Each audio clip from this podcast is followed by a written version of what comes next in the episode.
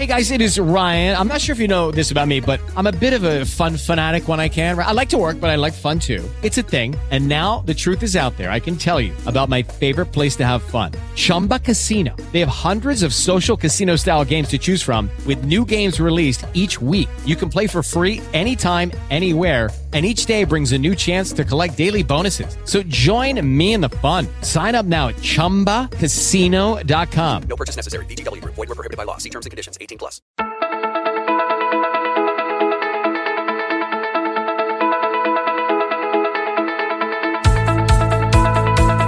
A tu ritmo. El podcast de los corredores populares. Con Luis Blanco.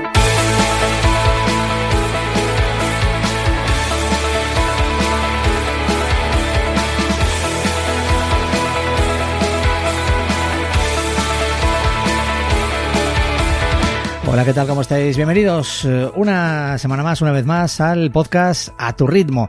Este es ya el último, ¿eh? oficialmente, de la temporada 2019-2020. Os decíamos eh, hace unos siete días, si escuchaseis este podcast en el momento en el que se publicó, que íbamos a hacer una especie de coda, ¿no? Un último programa especial, además con muchos de nuestros colaboradores habituales, que iba a ser el repaso de lo que ha dado de sí, de momento, este año 2020 y lo que va a dar de sí lo que queda, ¿no? La mitad del año más o menos, un poquito menos hasta que concluya este 2020.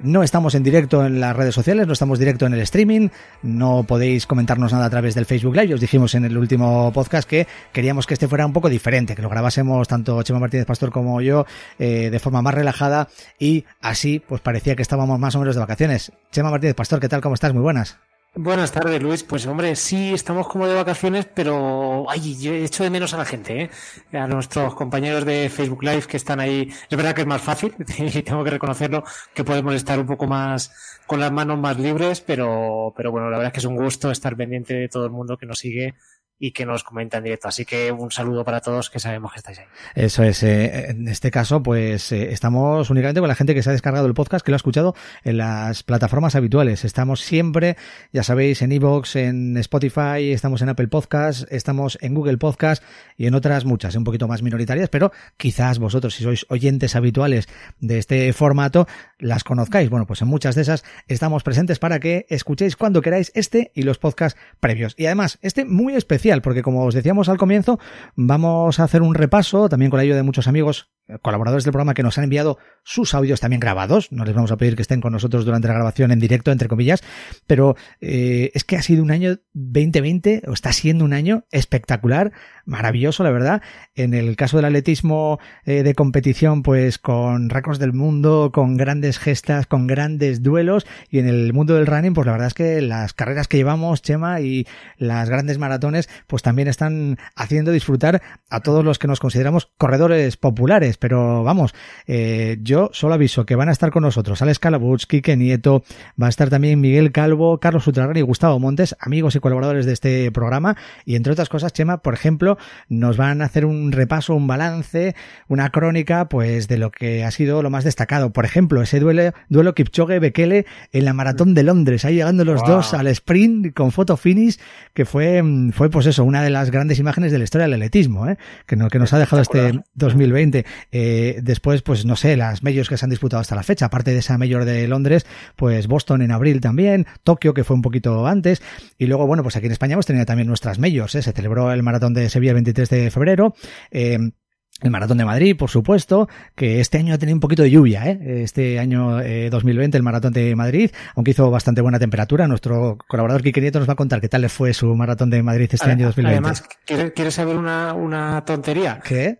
La última vez que llovió en el Maratón de Madrid también fue el día 26 de abril. Ah, sí. Eh, ah, pues mira, qué curioso. Bueno, cinco, cinco años atrás, en esta ocasión, llovió muchísimo, Muchísimo más. me más, estuve es verdad. Eh. Pues, pues mira, Quique, lo- Quique precisamente en el audio que nos ha enviado nos, nos habla de eso, ¿eh?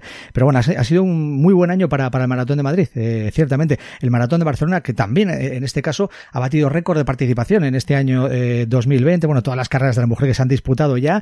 Y bueno, vamos a adelantar porque nos queda mucho. A ver, en apenas unos días eh, tenemos la cita del año, los Juegos Olímpicos de Tokio de 2020, Chema.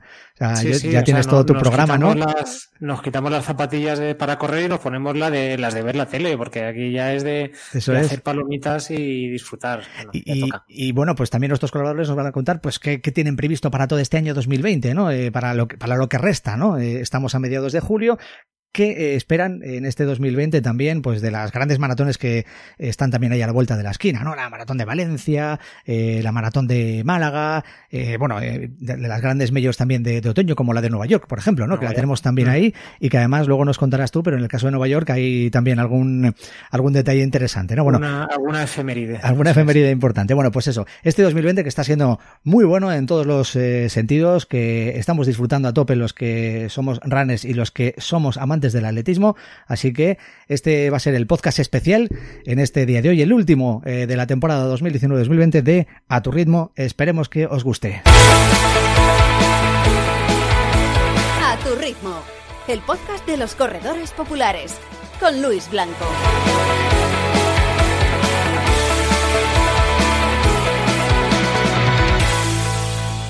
Bueno, Chema, pues como decíamos, eh, vamos a empezar con lo, con lo gordo, con lo importante, ¿no? Que ha sido sin Con los duda. mayores.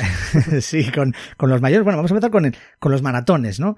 Eh, ¿Qué mejor que eh, Alex Calabuch, eh, responsable de la revista Corredor, para hablarnos de eso tan especial que ocurrió eh, en el maratón de Londres, ¿no? Hace apenas unos, unos meses, con ese duelo entre Bekele y Kipchoge. Pero bueno, él lo que ha querido hacer es un pequeño resumen, balance de los grandes maratones que hemos vivido hasta el momento, incluyendo también algunos de los maratones en España, eh, desde el punto de vista de la élite y de las marcas. Así que si te parece, vamos a escuchar ya lo que Alex Calabuch, fíjate qué crónica además y qué análisis tan bueno hace de, de lo que ha pasado este año en esos grandes medios, con el momento especial, espectacular de ese maratón de Londres y Kipchoge y Bekele llegando ahí, ahí todos, como ya lo vimos, eh, prácticamente a, a fotofines. Así que, Alex, bienvenido, muchísimas gracias por estar con nosotros. Adelante. Analizamos la temporada de maratón a nivel mundial, eh, podemos concluir que es una de las mejores de la historia hasta el momento, si no la mejor en cuanto a marcas. Es cierto que tenemos eh, siempre el debate de cuánto ayudan las zapatillas mágicas, ¿no? Obviamente ayudan muchísimo.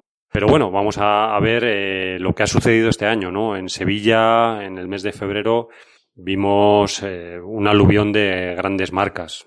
De hecho, fue uno de los mejores maratones de la historia, arrebatándole muchas de las eh, mejores marcas a, a Valencia y a Dubái. Eh, por ejemplo, se, lograron 14 cronos por debajo de las 2 horas 8, 19 por debajo de las 2 horas 10. Es cierto que aunque esas marcas quedaran ahí para siempre, la alegría duró poco, ¿no? Apenas eh, 10 días, porque en el maratón de Tokio, el 1 de marzo, con victoria de Virjan Uleguese, eh, con 2.4.15, eh, vimos cómo se reventaban las marcas de Sevilla. Vimos 17 atletas por debajo de 2.8, 24 por debajo de 2.9, 28 por debajo de 2.10.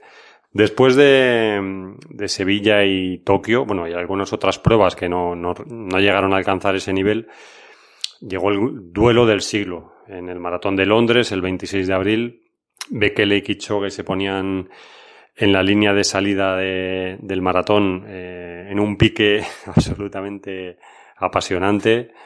Eh, la duda era si las liebres intentarían eh, llevar a los atletas a- hacia un récord del mundo, algo que, que parece reservado últimamente a Berlín, pero que, en Londres también se estimaba que con estos atletas, con esta calidad y con las nuevas zapatillas, era algo factible.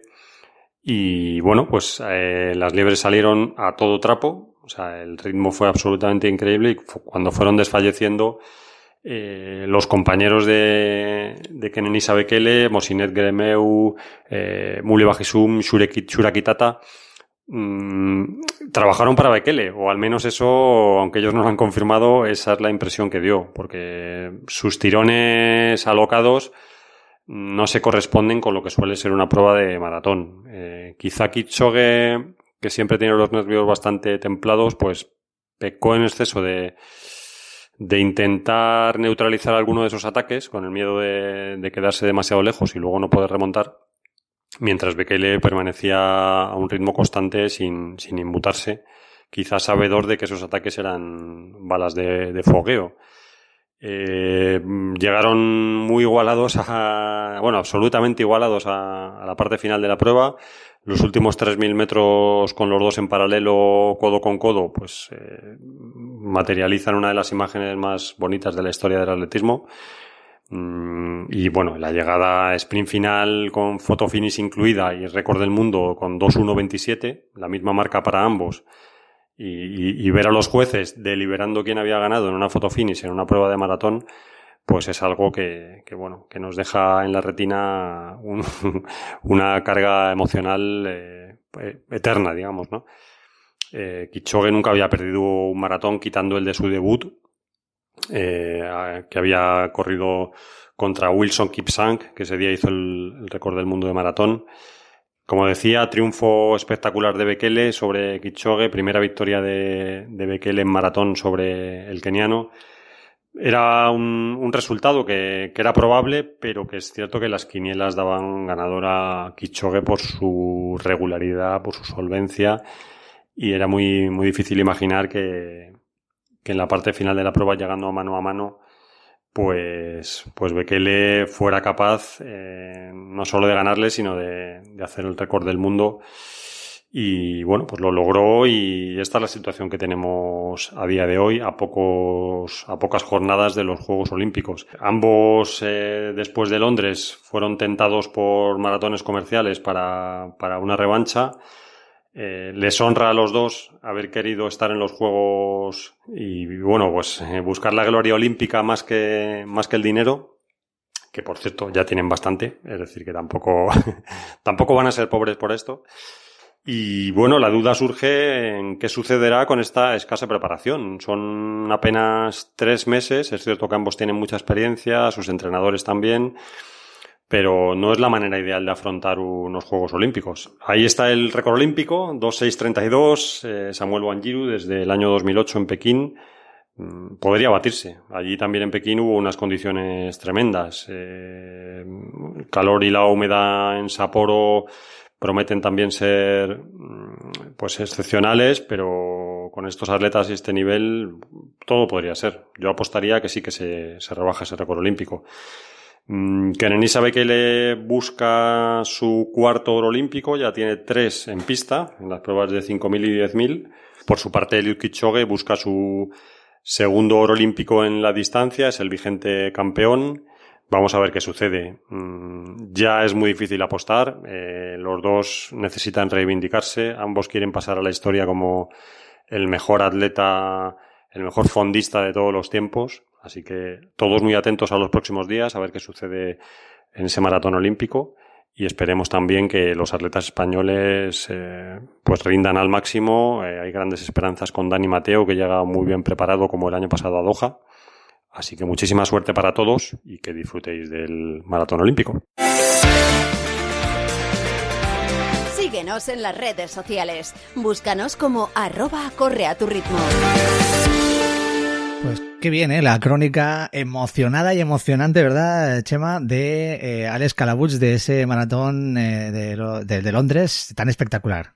Buah, los, los, pelos de punta. Es que es como si estuviéramos en, en aquel día de abril todos delante de la tele, eh, emocionados. Vamos, yo, yo como espectador tengo menos historia, pero yo no recuerdo haber visto nada parecido desde que soy eh, runner y por lo tanto seguidor del atletismo, ¿no? Y yo creo que ya nos lo contaron eh, Alex y Miguel en el programa en su momento, pero esto puede ser un cambio y hacer que de verdad el atletismo sí esté enganchando a la gente y sí que consigamos un, una audiencia, ya no te digo televisiva, pero, pero bueno, que, que el público esté más pendiente de las grandes carreras Sí, sí, puede sí, ser, porque sí. vamos, ¿quién se imaginar un final así en un maratón? ¿no? Sí, sí, sí, no, eh, está claro, ¿no? Que es una de las cosas bonitas de lo que llevamos de este año 2020, de, de, que tiene que ver con el mundo del atletismo, ¿no? Y es que parece que, eh, más allá de lo que ocurrió el año pasado con el, el Breaking Two, bueno, el año pasado no fue el Breaking Two, fue el, el Ineos eh, 1.59, bueno, el anterior fue el Breaking Two, y todo eso, pues parece que sí, ¿no? Que estas grandes estrellas eh, están haciendo que vuelva de nuevo la pasión por el atletismo, no solo de los que éramos seguidores ya de hace tiempo de este deporte de competición, sino de eh, otra mucha gente que se está enganchando. Bueno, luego escucharemos a Miguel Calvo, ¿eh? al otro miembro de Tiempo de Atletismo. Ya sabéis que Alex Calauchi y Miguel Calvo son los responsables de la sección Tiempo de Atletismo que cada primer lunes de mes más o menos pues está con nosotros aquí en A Tu Ritmo. Eh, vamos a ir ahora un poco más a la parte del corredor popular. Por cierto, tenemos que avisar que tanto Chema como yo vamos a hablar también de cómo ha ido este primer, eh, esta primera mitad de año para nosotros. ¿eh? Y Chema tiene pendiente hablarnos de sus Vaporfly y de cómo le ha ido ya después de estos meses de, de usarlas el pesado de la Vaporfly que me llamar. Cuando todo el mundo está hablando de las Alphafly, ¿no? Con las que, con las que corren los que han batido todos estos récords y están haciéndonos eh, recuperar esa pasión por el atletismo. Pero eh, vamos a, escuchar ahora a Quique, Quique Nieto. Ya sabéis que este es nuestro corredor de historias y más o menos viene a representar, pues, el corredor popular medio, ¿no? Eh, español. Así que, ¿cómo habrá sido esta primera mitad de año de nuestro amigo Quique Nieto. Pues venga, vamos a escuchar lo que nos tiene que contar Quique, nuestro corredor de historias, que además nos va a hacer alguna referencia sobre ese maratón de Madrid que sé que muchos de los que estáis escuchándonos disfrutasteis este año a pesar de la poquita lluvia que, nos dejó esa jornada. Vamos a escuchar a Quique. La verdad es que mm, mi mm, primer semestre runner del año siempre es muy parecido y este año no ha sido una excepción. El gran núcleo es Mapoma y luego después un poquito de descanso y prepararme para el maratón de otoño.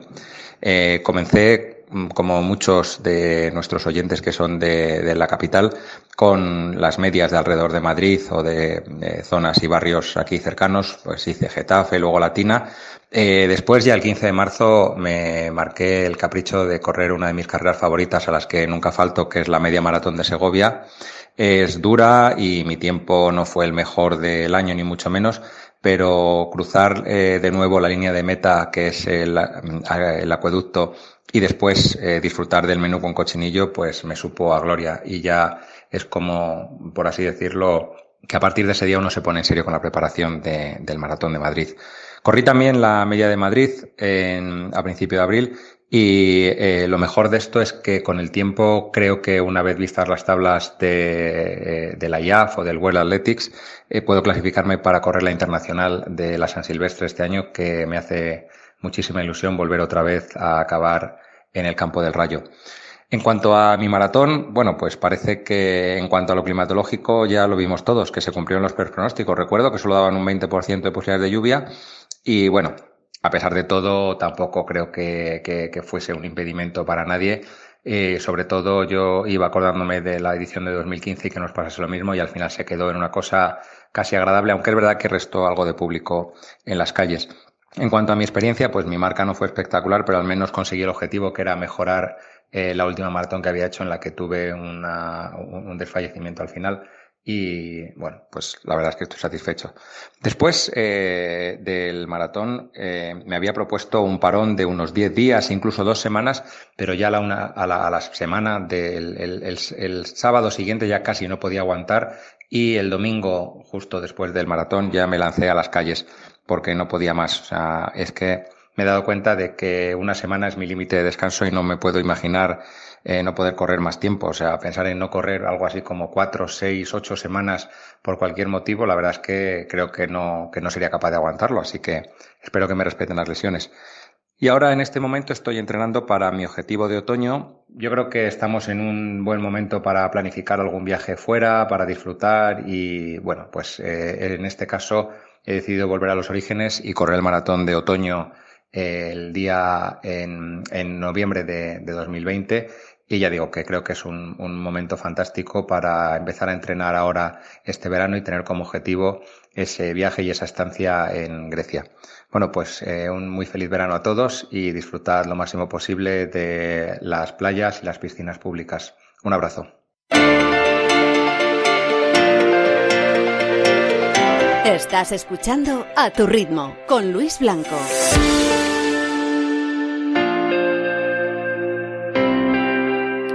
Chema Martínez Pastor. ¿Qué te ha parecido lo que nos ha contado Quique, otro de nuestros amigos que representa, como decimos, al Corredor Popular Medio Español?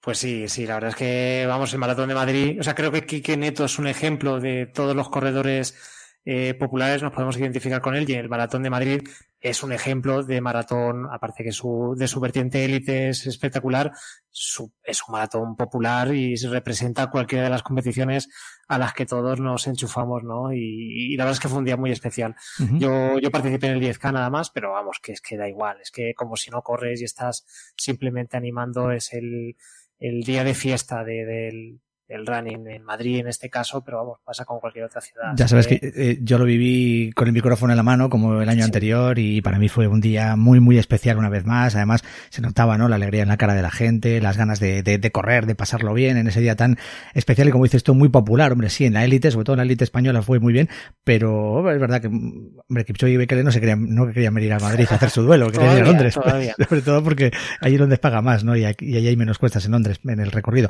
Pero bueno, esto estuvo muy bien.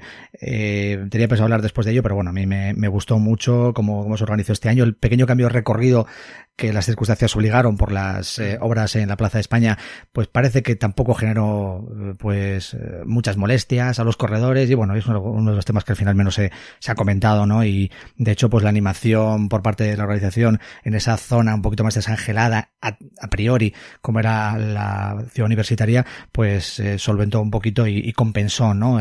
la falta de público en, en, esa zona pues no muy habitual del Maratón de Madrid.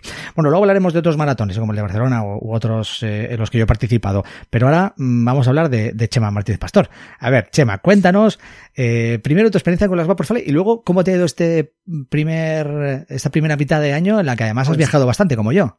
Sí, sí, sí. A ver, la verdad es que me voy a empezar por la, por la segunda pregunta que me haces, porque, a ver, es difícil para los corredores muchas veces separar, o sea, yo no puedo separar la temporada con pensando en lo que ha pasado desde enero para acá porque, porque bueno, pues porque lo que ha pasado el año anterior también influye, ¿no? En mi caso, por ejemplo, un entrenamiento bastante serio para bajar de las tres horas en el maratón de Valencia el año pasado, que eso pues, pues al final te lo quedas y, y supongo que te ayuda a mejorar bastante, ¿no? Yo mi temporada no empezó el 1 de enero, sino que empezó pues bastante atrás, ¿no? Pero si nos ceñimos sí. a, a 2020, pues para mí ha sido el año de, de, probar cosas, de experimentar, y ya lo habéis, lo habéis ido viendo estos días, ¿no? Lo, las crónicas que os he ido dando sobre estas famosas Vaporfly que, que a alguien se le ocurrió regalarme en mi cumpleaños. y, y, y, y, entrando ya en este tema, pues, pues mira, yo quiero empezar con la reflexión, con, con mi conclusión final, pese a que las zapatillas me las voy a quedar y la experiencia ha sido muy satisfactoria.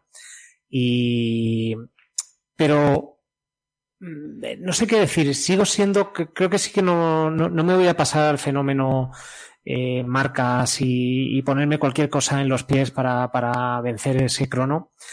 Me he divertido mucho y, y es genial tener unas Vaporfly y jugar con ellas y lo voy a seguir haciendo, pero, pero bueno, por ejemplo, pues eso, este año eh, conseguí en el, en el 10K de bomberos hacer un 30 y casi un 37.00, ¿no? Un 37, 37.11 me quedé al final. Eh, me hubiera gustado bajar el 37, por supuesto. Eh, me gustaría es mejor marca. Futuro. Claro. Es mi mejor marca de largo. Yo tenía 37.42 en Aranjuez hace, hace tres años, si no me equivoco, hace dos, probablemente. Eh, pero claro, pero pues no lo sé, porque como te digo, venía de un entrenamiento muy fuerte, venía haciendo las cosas como las tenía que hacer y yo creo que eso me ha ayudado también a bajar tiempos. Luego, en el 10K del Maratón de Madrid, por ejemplo, pues esos tiempos no se vieron tan reflejados. También me lo tomé de otra manera, ¿no? Uh -huh. y, y, bueno, pues, pero, joder, las zapatillas es que funcionan. Sí. es que es, es, indudable porque en series cortas más, en series cortas sí notaba ya desde el principio esos 15 segundos extra por kilómetro. Uh -huh. Luego, pues evidentemente, cuando te vas a 10K o, o si, no sé, si al final me atrevería a probarlas en media o no, probablemente se noten menos. En el 10K, pues eh, creo que estaría hablando de ¿no? 3, 4 segundos menos por, por kilómetro, repito, respecto a un tiempo que no sé si es comparable o no, ¿vale? Claro, claro, Yo, claro. Sabes que siempre tengo esta. Y, además que luego tam también tenemos eh, que tener en cuenta que cada corredor es diferente claro. y que a unos les puede, unos se pueden adaptar bien al uso de esas zapatillas y otros no. Uh -huh. es. Sí, pero que, que me ha servido para dejar de demonizarlas. Eh, vale. Es decir, pues son un, algo que te hace correr mejor ya me veo incapaz de decir si es biomecánica, si es mm, eh, que te da más eh, moral, que te da un impulso eh, emocional que está por encima de... Que es casi un efecto placebo. Efecto placebo, eso es. Bueno, pues el caso es que, que yo creo que teniéndolas eh, le sacaré Mm. partido. No sé qué pasará si me si cuando se gasten me compraré otras o probaré eh, Las Alpha la- que- las, las nuevas. las que ha sacado Adidas, las Adidas Ah, las Pro Adidas, vale, vale. o bueno, pues. Bueno, ya no veremos. sé si seguiré con la placa de carbono o no, pero bueno, pero es un experimento muy chulo y me ha servido para ser mejor corredor, pero, pero absolutamente. Así Vale, que- vale. Pe- Perfecto. Espera, eh, ahora vamos a escuchar a Miguel Calvo y él nos habla también un poquito, teniendo en cuenta el uso de las zapatillas y demás, eh, de cómo ah, se han ido eh, desarrollando y evolucionando las marcas, en este caso en 5.000 y 10.000, y Ujú. cómo se han conseguido eh, nuevos récords del mundo este, este mismo año. Pero eh, cuéntame lo de Nueva York. No me has Pues eso es. Te decía que, que para mí han sido de, de enero para acá han tenido como dos grandes hitos. Uno son la Vaporfly, por supuesto, y otro es el vivir el medio maratón de Nueva York, que no me atrevo a considerarlo hermano pequeño del, del maratón de noviembre, Mm. porque de verdad no, no me imagino que puede llegar a ser el maratón de noviembre si es mejor que esto, porque yo para mí fue espectacular. Es verdad que no sale del puente de Berrazano, que, que le falta pasar por los todo- todos los barrios de Nueva York míticos, pero es una carrera súper divertida en la que la ciudad se vuelca contigo, en la que probablemente la hora y media, hora 31 en mi caso, eh, que estás corriendo o dos o dos y media, es que da igual, es, es eh, o sea, no da igual, pero, pero tiene mucho más. Todo lo que te sucede antes, todo lo que te sucede después, la fiesta que hay en Central Park, el salir con tu medalla que todo el mundo te, te, te felicite y demás. Vamos, yo, yo de verdad que me habían hablado muchas cosas de Nueva York, siempre hablando del, del maratón, pero en el medio maratón, eh, vamos, es que yo me, se me queda para mí, creo que el recuerdo de la temporada 2020, Ajá. eh, por más que aún me quedan, luego repasaremos cosas en- en- por hacer de aquí a final de año, es. Pero es sin duda el medio maratón de, de la ciudad de Nueva York totalmente recomendable. Muy recomendable. Se queda conmigo. Esa ha sido la experiencia de una carrera en el extranjero este año 2020 de eh, Chema Martínez Pastor. Yo luego os cuento un par de ellas, pero quiero que escuchéis ahora a Miguel Calvo. Volvemos otra vez al atletismo con mayúsculas, a la competición y a lo que ha ocurrido en esa nueva generación de superatletas que entendemos también, evidentemente, ayudados por la tecnología de las zapatillas, han, eh, por ejemplo, conseguido batir récords que llevaban lustros, lustros eh, sin batir y han eh, vencido incluso, han superado incluso a nombres como Bekele. Bueno, vamos a escuchar lo que nos tiene que contar Miguel Calvo, nuestro colaborador de Tiempo de Atletismo. Adelante, Miguel. En medio de, esta revolución de las zapatillas mágicas que estamos viviendo durante este año y que ha puesto todo patas arriba, yo creo que la gran noticia de esta temporada, junto a lo que ya estamos repasando sobre el maratón, está siendo la explosión de la mejor generación de la historia del fondo en pista, en, lo que son los 5.000 y 10.000 metros. Recordamos que todo empezó en Valencia precisamente con ese pique como igual que acabó la temporada con Joshua Cheptegei, Ron Esquipruto comenzó el año arrebatándole los récords, tanto de 5K y 10K, luego Joshua Cheptegei eh, volvió a dar un golpe sobre la mesa en el 5K de Mónaco en el mes de febrero y todo eso en, rápidamente en cuanto empezó la temporada al aire libre se trasladó a la pista, precisamente superándose los viejos récords mundiales de, eh, de Kenenisa Bekele y Haile Gebrselassie, lo que da luz a las claras de la calidad de estos atletas. Citaba antes a Cheptegei y a Kipruto precisamente como los nuevos poseedores de estos récords mundiales, pero lo alucinante de todo esto yo creo que está siendo la profundidad de grandes atletas y el pique que ha surgido entre países que ha convertido que la situación sea absolutamente divertida. Solo por citar algunos, en Kenia tenemos al propio Ron Kipruto, a, Geoffrey Cambora, a Kemoy, en Etiopía a Selemon Barega, a John Helcha, a Jebir Goet, Telahun Bekele, una lista interminable. En Uganda, comandados por el propio Joshua Cheptegei, en Eritrea Aaron Kifle, en Canadá Mohamed, que precisamente acaba de triturar la marca canadiense en Estados Unidos, nunca se había corrido tan rápido en Estados Unidos y, se ha colocado entre los cinco primeros del ranking de todos los tiempos. Eh, siguiendo en Estados Unidos tenemos a Paul Cherimo y a López Lomón, aquí en Europa los hermanos Ingebrigtsen, que ya nos han acostumbrado de locura en locura, incluso para poner un poquito más de pinta eh, lo que ha sido el regreso de Mo Farah a la pista, que él pensaba que iba a regresar pudiendo volver a conseguir una medalla en, en Tokio y precisamente se ha encontrado con este reto que ahora va a ser un reto mayúsculo, posiblemente el mayor de toda su carrera porque nunca se había enfrentado a unos atletas de tantísimo nivel. Ya acabando con este repaso y también como, como detalle, pues podemos recordar que la Diamond League el año pasado eh, hizo la noticia polémica de que no iba a haber 5.000 ya más ni 10.000 en, en sus mítines y precisamente esta gran generación de atletas pues ha hecho que se hayan tenido que recuperar estas, estas distancias en los mítines y precisamente estén siendo la, la, la estrella, lo, lo, que queremos ver, todo el mundo quiere ver las, las vueltas a la pista. Y el panorama que tenemos con ello respecto a Tokio pues obviamente es alucinante, además porque son unos corredores que aman la pista, que aman el atletismo y que en vez de centrarse solo en la ruta pues nos están regalando una trayectoria absolutamente brutal, tanto en la propia ruta como en el cross y en la pista, que es eh, donde ellos siempre han dejado claro que está su objetivo número uno, que no son más que los récords mundiales y sobre todo este oro olímpico con el que suenan. Finalizando ya un poquito con, con qué nos espera en España en vistas a estos Juegos Olímpicos de Tokio, pues si miramos el ranking mundial tenemos que estar muy felices. Al, al ver a Orlando Ortega que como líder mundial y todos sus, sus, triunfos en las pruebas de la Diamond League, lo que le hace claro favorito al oro en, en Tokio, y Ana Peleteiro, que figura tercera en ese ranking mundial y con su nuevo récord de España, pues a, aspira a, a, todo, por qué no decirlo, en, en Tokio. Junto a este ranking mundial, pues lo que es la ilusión, por una parte, Bruno Hortelano, ha sido una revolución auténtica su paso al 400. Eh, muchos expertos le dan como finalista y ahí podemos soñar.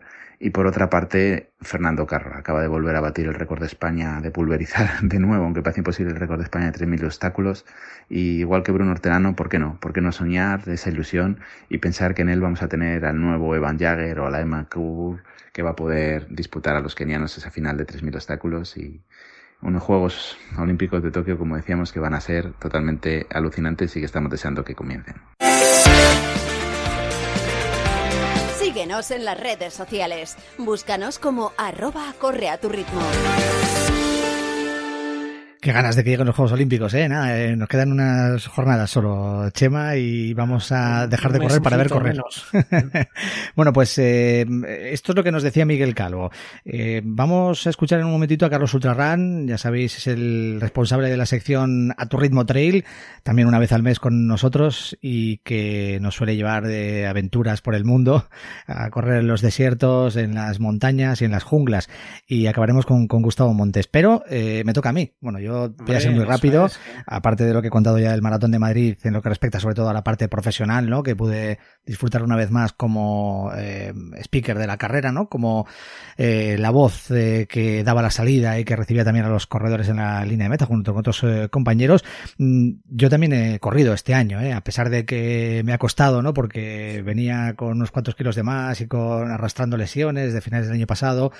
Bueno, pues más o menos he podido correr y mi reto de la temporada si se puede llamar así, era el maratón de París, ¿no? Y bueno, pues sí, ahí a principios de abril nos fuimos al maratón de París, nos fuimos a la Ciudad de la Luz, que yo no conocía, eh, me encantó eh, París y sobre todo me gustó mucho su maratón, a pesar de que eh, surgió un día con mucho calor, como en algunos años previos, ¿no? Se sufrió bastante más de lo que se esperaba, después de no poder haber entrenado en condiciones, y de esas lesiones previas a las que hacía referencia, pues no eh, tenía más objetivo que acabar y disfrutar. Y bueno, como digo, con algo más de sufrimiento por el calor, pude disfrutar de un maratón que, hombre, sí está muy organizado, es una gran carrera, podría ser un mayor, aunque hay algunos mm, asuntos, algunos detalles de esa organización que podrían mejorarse, ¿no? Pero bueno, ¿por qué no? Podría convertirse en un mayor y es una de las maratones más importantes del mundo y bueno, sobre todo los lugares por los que pasa hacen que hagas turismo eh, por la ciudad sin necesidad de, hacer turismo, es decir, corriendo, participando en maratón, pues estás viendo ya toda la ciudad. Y bueno, también tuve la oportunidad de conocer una ciudad maravillosa, bueno, un país muy maravilloso como tal, que es, que es Israel, y una ciudad como, como Jerusalén, no solo la parte de la historia, ¿no? Todo lo que tiene que ver con nuestra historia, sino también, eh, pues, eh, con eh, una sociedad, pues, pues muy, muy entregada también a, a los turistas que vamos allí y una ciudad muy entregada también a, su, a, su, maratón, ¿no? Que pasa además por lugares históricos. En este caso yo no hice la maratón, sino que hice la media maratón, ¿no? Que era una especie de, de eh, prueba de cómo estaba para luego poder afrontar la, la, maratón de París. Así que bueno, ahí en eh, medio maratón del maratón de Jerusalén, pues también eh, lo he pasado bastante bien. Y nada más, no voy a hablar de, de, de, muchas más cosas porque además nos habéis ido siguiendo durante todos estos meses, nos hemos centrado mucho en a tu ritmo y correr, pues bueno, después del maratón de París, poquita cosa, siempre que puedo en las carreras, pues con el micrófono en la mano, que, que me gusta también y que lo disfruto a tope. Vamos a escuchar ahora lo que nos tiene que decir Carlos Ultrarran, si te parece, Chema. ¿eh? Y sí, sí, cómo ha ido, Carlos. cómo ha ido su mitad de año, ya sabéis que estamos haciendo balance del primer semestre de 2020 y cómo va a ir o cómo cree él que va a ir, qué tiene, qué previsiones tiene, qué planes tiene para lo que queda de 2020. Pues venga, escuchamos a don Carlos Ultraran. Buenas, Carlos. Hola, chavales. ¿Qué tal? ¿Qué tal? Estoy, estoy agotado, macho. O sea, estoy agotado y no he hecho nada más que empezar. O sea, a principios de junio nos hemos metido una Formentera Turran eh, espectacular, con un montón de gente y un ambientazo. Después me he ido a Mongolia, a finales de junio, me tocaba 250 kilómetros que me he hecho en un paraíso, porque Mongolia es un, es un país espectacular. Y, la verdad es que la carrera la tenemos montada ahí, eh, pero es una cosa impresionante. Eh, ahora me estoy tomando unos días un poco más tranquilos de relax, porque esto es una paliza y luego tengo un final de año que lo flipas. O sea, me voy, fijaros, del 23 al 29 de agosto me voy a Georgia a, montar una carrera allí de 250 kilómetros que recorre una, una zona de Georgia al este muy, muy, muy chula, muy chula. Después, del 5 al 18 de octubre, al Sahara, Túnez, a las 100 kilómetros del Sahara que este año además tiene un montón de novedades porque hay tres carreras. Se puede hacer por etapas, en cuatro etapas de 25 kilómetros, se puede hacer del tirón o se pueden hacer las dos juntas, por etapas y después del tirón. O sea, para todos los gustos, una pasada. Después de, después del Sahara a Fuerteventura. Una carrera más tranquila, pero también muy chula. Son 60 kilómetros en cinco días. Después me voy a Namibia que voy a hacer el Namib Race, una carrera que diseñé el año pasado para Racing the Planet, que son también 250 kilómetros entre Walvis Bay y Swakopmund. Están justo en, en la costa, eh, a la altura de la capital, a la altura de Windhoek, y, y es un sitio súper, súper chulo. Mitad del desierto, muy bonito. Luego voy a ver si consigo una plaza para irme a trabajar al último desierto. El último desierto es la Antártida, que es una auténtica pasada. Y, eh, allí eh, es un poco rara la carrera porque realmente son 250 kilómetros también, pero como se hacen en tramos y cada uno tiene que correr lo que pueda durante X horas, pues entonces hay gente que hace 250, el primero hace 250 kilómetros, los demás no, pero el sitio, o sea, el correr en la Antártida, imaginaros lo que es eso, o sea, es espectacular. Y luego, para rematar la guinda que remata el, el, el, el año, es la 100 kilómetros de Namibia, con la Citoway, que recorre las dunas más altas del mundo en, en, eh, en cuatro etapas. ¿A que sería una chulada de verdad que pasase esto? Bueno, chavales, que vaya bien. Muchísimo ánimo a todos. Chao. Gracias, don Carlos Ultrarran, ¿eh? también por dejarnos tu crónica y tus planes para este 2020, que ya vemos que está tratándote muy bien. ¿eh? Carlos, vamos a irnos ahora al otro lado del Atlántico. Chema, ¿qué te parece si saludamos a Gustavo Montes? Pues hombre, estarán más fresquitos que aquí nosotros, la verdad. Están ahora a mediados de julio en pleno invierno y don Gustavo Montes eh, ha pasado un primer semestre eh, con bastantes hitos también, eh, no solo en lo personal, sino también en lo profesional. Así que venga, nos va a contar ahora Gustavo Montes, ya sabéis, el director del podcast, eh, programa de radio Factor Running, nuestro programa hermano en Argentina cómo le está yendo este 2020 tan especial. Feliz de participar en este resumen de final de temporada para mis amigos de A Tu Ritmo, en este caso desde aquí, desde Buenos Aires. Seguramente concordamos en que todas nuestras miradas están puestas en Tokio. En lo que respecta al territorio argentino, nuestras miradas están en Tokio, pero en la distancia de Filipides, los 42-195 metros, donde tres argentinos serán de la partida. Joaquín Arbe, en este caso, con 2.11.02, boleto que se lo ganó en el Maratón de Buenos Aires el año pasado, en un maratón rapidísimo con un clima maravilloso y grandes registros. Y en el segundo caso, Eulalio Muñoz, este joven talento argentino, que en el Maratón de Valencia, maratón rapidísimo, si los hay, realizó 2.11.25, quien le dio el pasaje para Tokio. En Damas sí se produjo un hecho Quizás tiene más peso periodístico cuando Marcela Gómez, en el maratón de, Sevilla de este mismo año, realizó las 2 horas 28.58 que la acreditan para poder largar el maratón olímpico. Esta marca dio que hablar, ya que destronó del primer escalón a la gran Griselda González, que en el año 97 en Turín realizaba el récord argentino.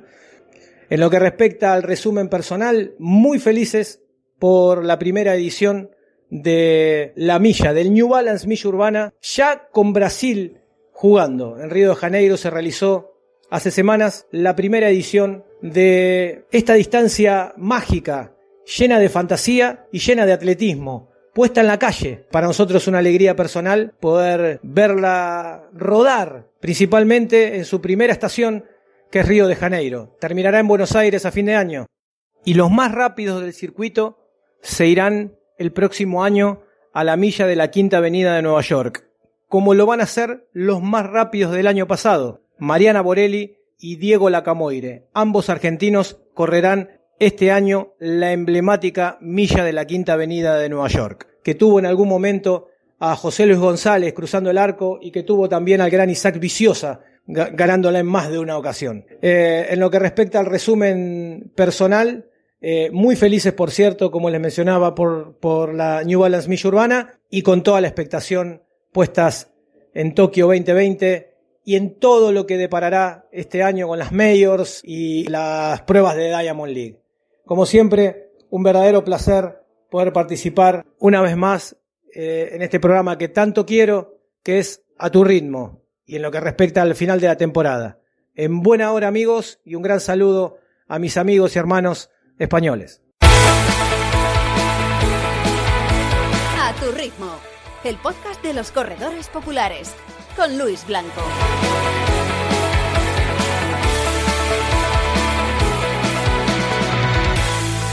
Pues está claro que también está pendiente de que en apenas... Es que no quiero decir los días porque esto estamos hablando el día 20 de julio de 2020, pero que en principio dentro de tres días es la inauguración oficial de los Juegos Olímpicos. Eh, pero claro, luego ya empezará la, eh, el calendario de los eh, de las eh, pruebas de atletismo eh, y demás, ¿no? O sea que, bueno, que, en principio está claro que es en lo que estamos pensando todos los eh, corredores populares, lo que piensan los atletas y los periodistas que hablan de atletismo, como es el caso de Gustavo Montes, de ahí que le estuviera hablando de eso y de eh, las posibilidades que tienen los atletas argentinos en esa cita tan importante que está a punto de comenzar. Pero bueno, hay otras muchas citas, ¿verdad, Chema? Eh, Sí. Desde el punto de vista también popular y de competición para estos próximos meses, ese calendario de 2020 que va a hacer que si ya llevamos un primer semestre increíble, pues sea todavía más redondo, ¿no? Eh, Pues teniendo en cuenta lo que nos queda. Estamos a- bueno, de- déjame hacer una cosa primero y es eh, felicitar a Gustavo por esa supermilla urbana New Balance, Sí. porque vamos, yo hace que, que desde España se nos caigan los, se nos, ¿cómo se dice? Se nos pongan los dientes largos, Sí. perdona que no me salía, porque, joder, la verdad es que estaría muy bien correr ese tipo de eventos, correr algún día una New Balance milla urbana sería, sería porque, vamos, eh, lo está convirtiendo en un evento muy chulo. A mí personalmente me, me atrae bastante, así que nada, enhorabuena Gustavo por, por lo que has conseguido. Y bueno, pues si hablamos de, hemos hablado del primer, la primera mitad del año diciendo lo espectacular que ha sido, yo no me atrevo a decir que lo que queda por delante, y hablo solo ya de los populares, sea menor, porque, por ejemplo, empezamos el 27 de septiembre con el Maratón de Berlín. Sí. Que es verdad que este año, pues eh, en la élite todavía no está muy bien confirmado la parrilla de salida, cuáles son los, los grandes atletas que van a poder ir, porque, bueno, los dos grandes ya, ya han quemado sus balas, ¿no? Eh, Bekele y Kipchoge, pero hay que recordar que, que es el circuito en el que, por ejemplo, el año pasado Bekele casi bate el récord del mundo por dos segundos, ¿no? Eh, nos sorprendió a todos. Sí, sí, bueno, ha sido ahora cuando las cosas pues han explotado, ¿no? Con, con que yo Bekele en Londres. ¿El Berlín va a quedar en segundo plano? Pues no, porque hay grandes atletas también confirmados.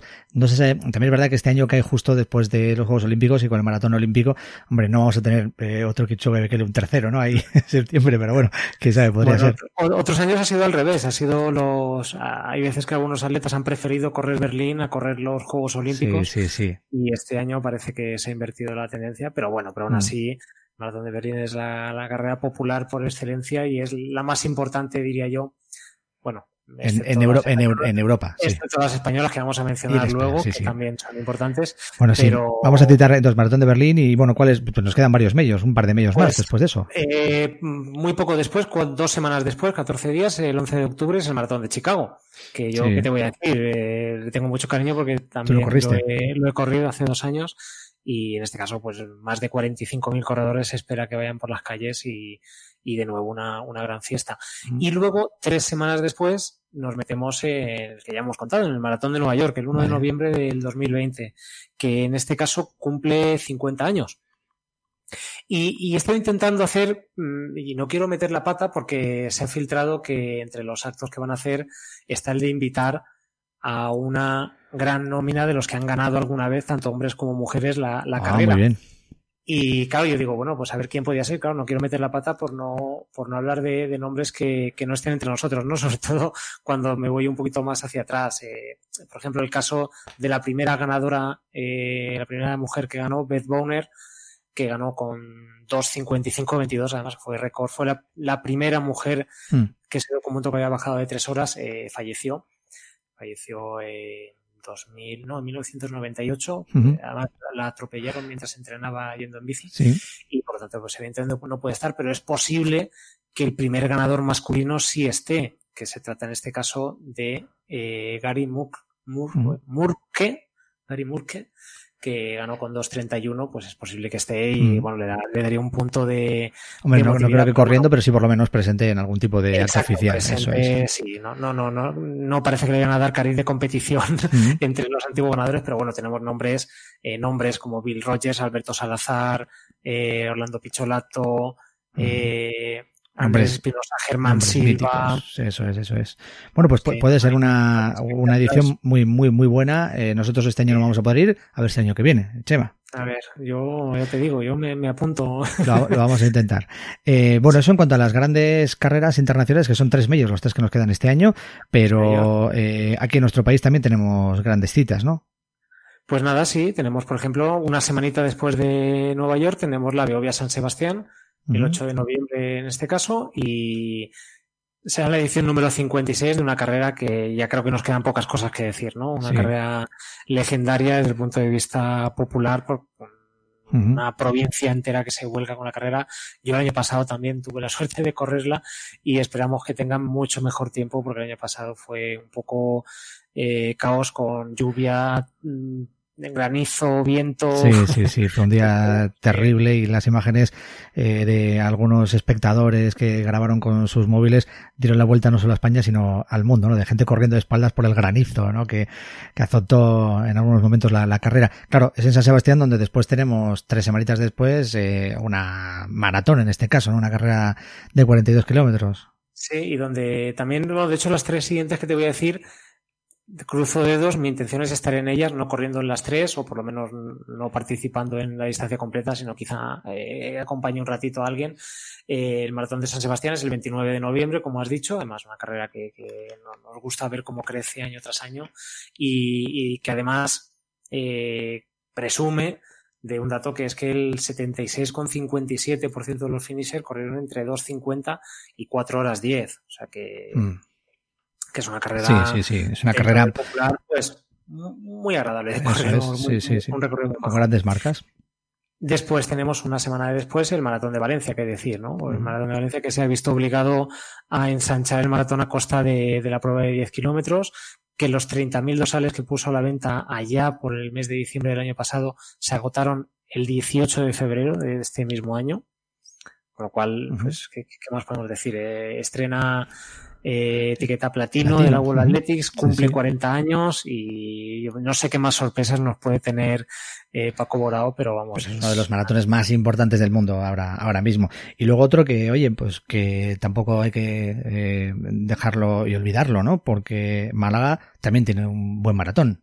Y tiene etiqueta bronce de la World mm. Athletics también. Estrenó el año pasado. El año pasado corrieron 7.200 corredores y es una prueba que año tras año se supera y además es una población que le pasa un poco como a Valencia, ¿no? Que garantiza, aparte de estar a nivel del mar y tener un recorrido muy llano, garantiza, bueno, no, no, no se puede garantizar al 100%, pero sí que ofrece unas condiciones climatológicas eh, aparentemente muy favorables para correr. Así que vamos, yo creo que no tenemos excusa los, los maratonianos para en la última mitad del año bueno, ir a por todas, a ir a por todas con, con, cualquiera de estas citas que acabas de nombrar. Eh, y luego eh, vamos a terminar el programa ya con esto.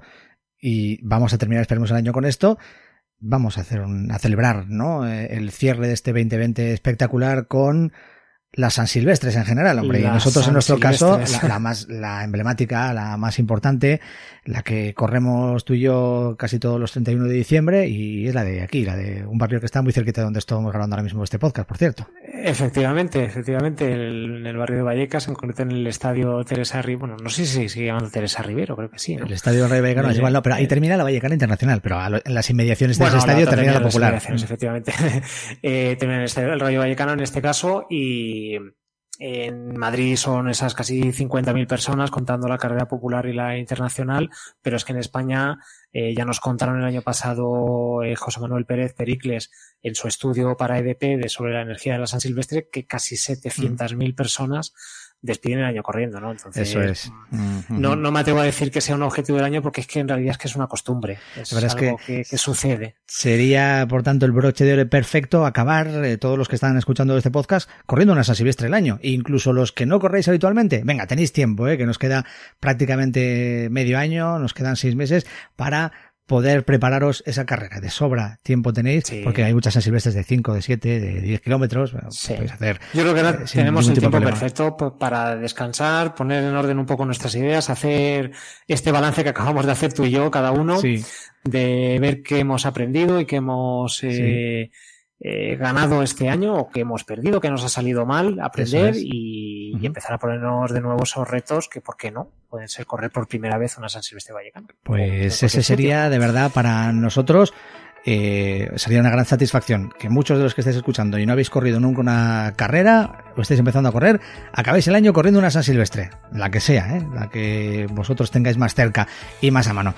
Bueno, Chema, pues eh, hasta aquí este balance de 2020 del primer semestre, este programa especial fin de temporada 2019-2020 que ha sido la novena de A Tu Ritmo. en breve, en septiembre, regresamos a la temporada número 10, número 2, número redondo ya con nuevas eh, novedades, esperamos, para todos y con muchos, muchos más amigos, porque es lo que nos gusta, compartir esto con, con todos nuestros oyentes. Así que, pues, eh, esperando que llegue. Que paséis un feliz verano, que lo paséis bien en vacaciones, si es que tenéis vacaciones en las próximas semanas, y nos reencontramos a la vuelta en el mes de septiembre con más a tu ritmo. Hasta la próxima, adiós, gracias. Adiós, amigos.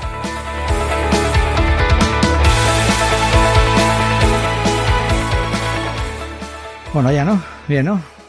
Yo creo que ha quedado bien, ¿no? Yo no sé, yo creo que la gente va a entender un poco lo que queríamos eh, decir, ¿no? Con este podcast, no sé. No, tengo... no sé, voy a ir desmontando esto mientras, no sé qué te parece a ti. Sí, nada, mira, yo, yo, yo creo que es lo que te decía esta semana, que al final eh, creo que todos eh, necesitamos escuchar otras cosas, ¿no? Y, y, quizá escuchar lo que nos hubiera gustado que estos cinco meses hubieran sido, joder, creo que a mí me ha gustado, la verdad, eh, hacer el ejercicio, pensar cómo me habría ido el año si no se hubiera metido por el medio el coronavirus. Y, y también pensar, es lo que te decía Luis, eh, pues oye, eh, hay que seguir teniendo esos objetivos en mente. Seguro que Kipchoge y Bekele están esperando cuando llegue la, que le den el pistoletazo de salida, sea cuando sea, en los Juegos Olímpicos, en cualquier otra carrera.